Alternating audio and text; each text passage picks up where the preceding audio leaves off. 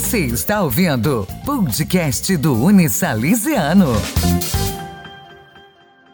Olá, eu sou a Monique Bueno, da comunicação do Unisalesiano. E hoje o nosso podcast vai tratar sobre os reflexos da pandemia na área psicológica do ser humano. Nós do Unisalesianos temos a clínica de psicologia e que retomou é, as atividades recentemente e essa clínica pôde ver de perto a situação. Quem vai explicar um pouco é, para a gente né, esse assunto, sobre esse assunto, é a coordenadora do curso de psicologia do Unisalesiano, a professora Mirella Juste. Tudo bem, Mirella? Oi, Monique, tudo bem? É, então, vamos lá, Mirella, você está bem a par já dessa situação, né, com a retomada da clínica, e vocês perceberam é, que realmente a pandemia provocou alguns algumas situações que deu uma baqueada né, na população que está sendo atendida, né, Mirella? Conta mais um pouquinho sobre isso. Sim. É, desde o dia 8 de setembro, a gente retomou as atividades com o quinto ano. Então, o quinto ano, eles, eles, os alunos do quinto ano, eles fazem os estágios de atendimentos clínicos. Tem outros atendimentos também, de contexto específico, né? Outros tipos de estágio, mas especificamente lá na clínica, escola, a gente faz os atendimentos clínicos. Okay. Né? Que é o quê? A psicoterapia, o plantão psicológico que são atendimentos mais breves, né, para atender a demanda que chega, para a pessoa não ficar lá esperando. Vai lá, faz o cadastro e espera meses para ser atendida. Uhum. Não, o plantão psicológico ele elimina essa fila, né? Logo que a pessoa chega, em uma, duas semanas no máximo, ela já é chamada.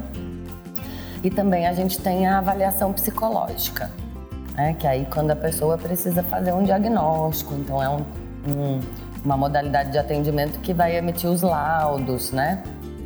E aí, o que que a gente, desde né, do começo aí dessa retomada, a gente é, tem lidado com as demandas que já apareciam, porque a gente vive uma, uma uh, é uma sociedade, né, que vive com bastante ansiedade. A questão do nosso tempo hoje, ela, o tempo está cada vez mais escasso, é cada vez mais caro para nós não é? Então, isso vai refletir diretamente na nossa saúde mental, né? uma sociedade acelerada, em que a gente vê muito a presença de sintomas relacionados à ansiedade e dos transtornos que são mentais, dos transtornos mentais que são gerados por conta desse desse excesso da ansiedade. Aí você explica então que a gente vivia numa, numa aceleração constante e de repente tudo parou. Sim, então esse é um ponto, né, Monique? De repente a vida para, para no modo concreto, mas não para no modo virtual. Né? Então foi isso que a gente viveu. Então é, essa, essa, é uma das coisas, né? Uhum. Então a ansiedade ela já estava presente, a depressão a gente já vê aí desde o começo do século passado, né? Um grande número e até hoje a gente não está livre, a gente tem. É a doença do século que Isso. falam, né? A gente tem a depressão como uma uma das questões de adoecimento mais importantes, né, que mais vai acontecer hoje em dia e é mundial. E a ansiedade ela vem logo atrás no pódio aí, né, do, do, do, da falta de saúde mental, né, ou da doença mental. E aí, o que, que chegou até vocês então? Quais foram os casos que estão sendo Hoje tratados? a gente vê que teve um agravamento desses casos.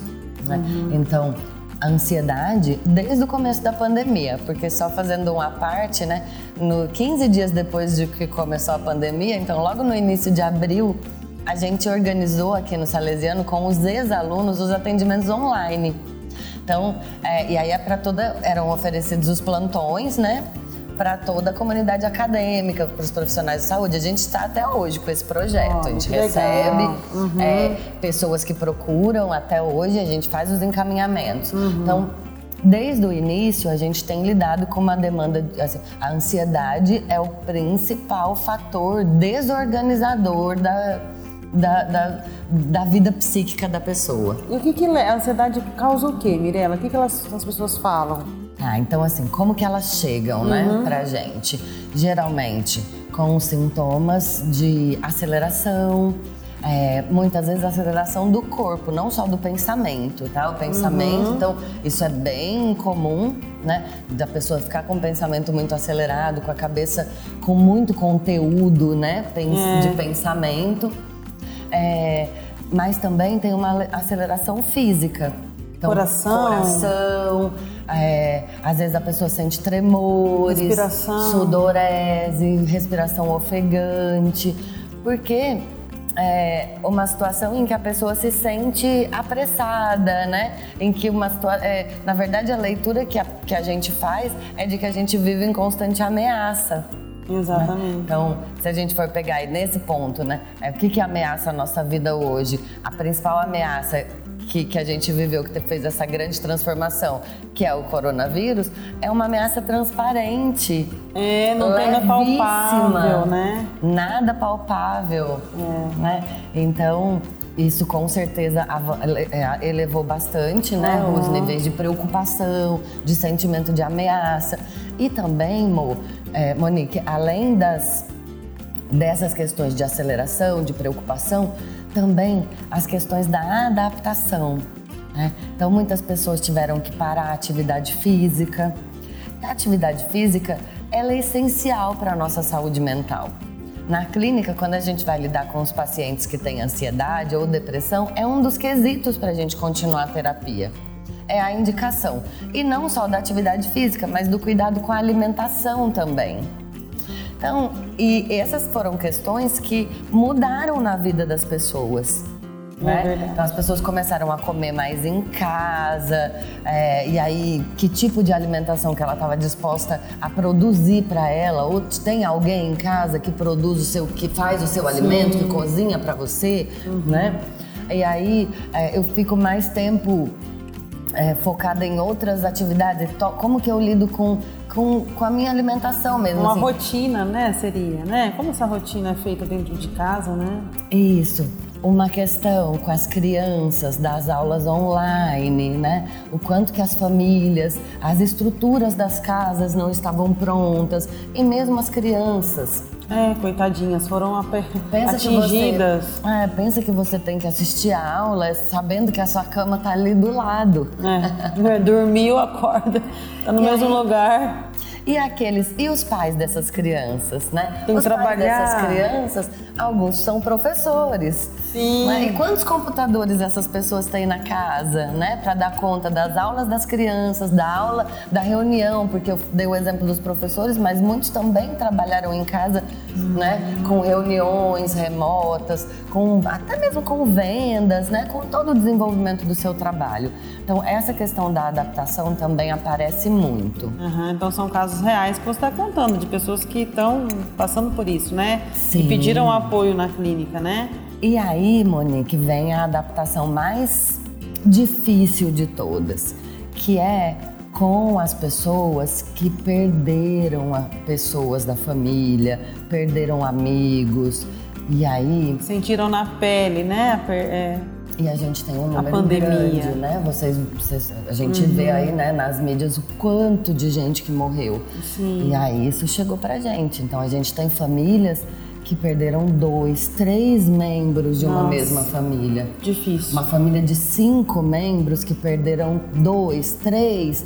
Isso é muito, não é uma questão assim de, de organização só econômica, hum. mas é, uma, é um buraco, né? Um, hum. É como se, se caísse um, um, um meteoro na, na, vida da pessoa. E como né? vocês tratam esse tipo de situação, Mirella?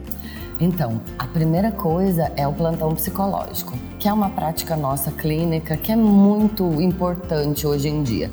Porque, Monique, ela é, deselitiza a psicoterapia, uhum. né? Porque, é, infelizmente, o tempo que a gente tem, a psicoterapia, o trabalho nesse nível né, psicológico, a gente precisa de tempo, o paciente precisa confiar na gente, a gente precisa manter um sigilo, uma questão de privacidade, que é muito, são questões muito importantes, né? Para que a gente é, for, tem um vínculo fortalecido com a pessoa para que ela possa Se realmente abra, né? mostrar né? uhum. é, o que, que ela tem, porque nem ela muitas vezes tem a consciência, Sim. né? Então é um trabalho que exige tempo e isso acaba é, no modelo de atendimento que a gente tem das instituições, isso acaba travancando é. né, um fluxo que gera uma fila de espera imensa. Sim. E aí, pensa, né, que uma pessoa que está em sofrimento psíquico, ela pode esperar todo esse tempo, é. né? Ela pode esperar um mês, ela pode algumas vezes esperar duas semanas. Não. Não dá. Ela não deve esperar, né? Porque só vai piorar a situação dela. Sim. Então, o plantão psicológico, logo que a pessoa ela faz o cadastro, ela solicita ajuda, né? Ela dá o nome dela lá e espera o atendimento. Muitas vezes a gente já marca. E aí é um tempo mais curto de sessão, não a sessão em si, a sessão é de 50 Sim. minutos a uma hora. Uhum. Mas. É, tipo um alívio, seria um alívio? Ela tem três, de três a quatro sessões. E não, uhum. não é como a psicoterapia, que é por tempo indeterminado. Sim. Né? Uhum. A pessoa ela vai ficar com a gente, só vai ter alta ou só vai ter o desligamento do processo quando, né, se sentir realmente apto, né? ela se sentir bem para isso. Uhum. Então, a, o plantão ele adianta isso e ele trata de questões é, emergenciais, que é quando você fala do alívio. É. Né? é justamente isso. Então, é uma primeira escuta, é, é, uma. A gente não tem esse caráter de ficar orientando, aconselhando, mas a gente ajuda a pessoa a pensar, né? a pensar na rede de apoio que ela tem, onde que ela pode pedir ajuda. Vocês né? mostram então, os caminhos, né? Isso, a gente ajuda a pessoa a pensar sobre aquela situação emergencial que, que ela está passando naquele momento. Hum. E o que a gente vê, Monique, é que muitas vezes as sessões de plantão ela abre portas muito importantes. Por exemplo, pessoas que nunca tinham feito psicoterapia, que tinham resistência. Ah, psicólogo é coisa de louco, uhum. né? Porque ainda tem esse estigma. Sim. É, então. É, Quebra aí, que, né? ela começa a falar: nossa, não é, que legal, eu, fiquei, eu consegui pensar melhor. Né? Então, ela consegue conhecer o processo e se abrir mais para o processo. Nossa, e aí, depois, no final dessas poucas sessões, a gente faz o encaminhamento. E aí, essa pessoa, se ela tiver que esperar um pouquinho, uhum. algum tempo para ter uma psicoterapia, pelo menos as questões emergenciais, elas já foram trabalhadas.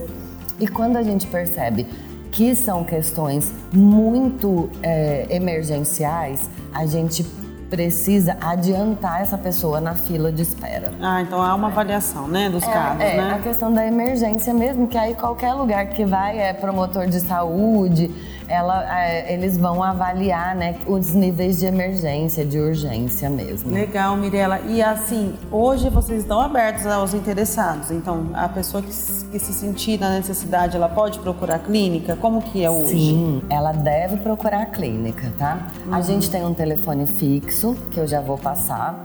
É, a pessoa, ela pode procurar a clínica pessoalmente. O, o endereço é Rua Joaquim Nabuco, 155 do lado do terminal rodoviário de Aracatuba, né? Isso, nós temos até um ponto turístico é. lá, que é o vagão de trem, Sim. né? Nós temos alguns elementos de arte, de, da cultura da nossa cidade lá. Então, é naquele espaço bonito onde fica o vagão. A nossa clínica escola fica lá. A pessoa pode ir pessoalmente, fazer o cadastro. Ou quando se for menor de idade, uma pessoa responsável pode ir lá também fazer o cadastro.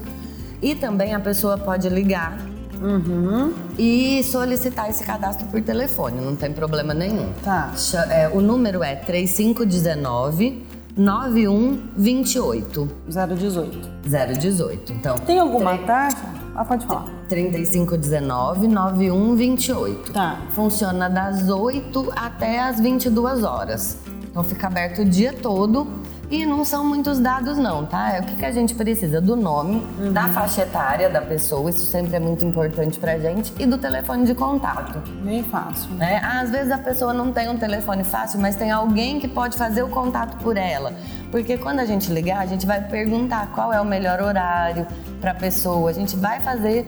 É, porque é importante que a pessoa possa, esteja disponível naquele horário para fazer o atendimento. Sim. E Mirela, tem alguma taxa de manutenção que a gente fala, né? Sim, a gente tem uma taxa de cinco reais por atendimento. Simbólica. Isso, por conta do, da manutenção da clínica escola mesmo. A gente é, usa todos os materiais, é, isso é da, da, da, nossa profissão, da psicologia, é uma exigência.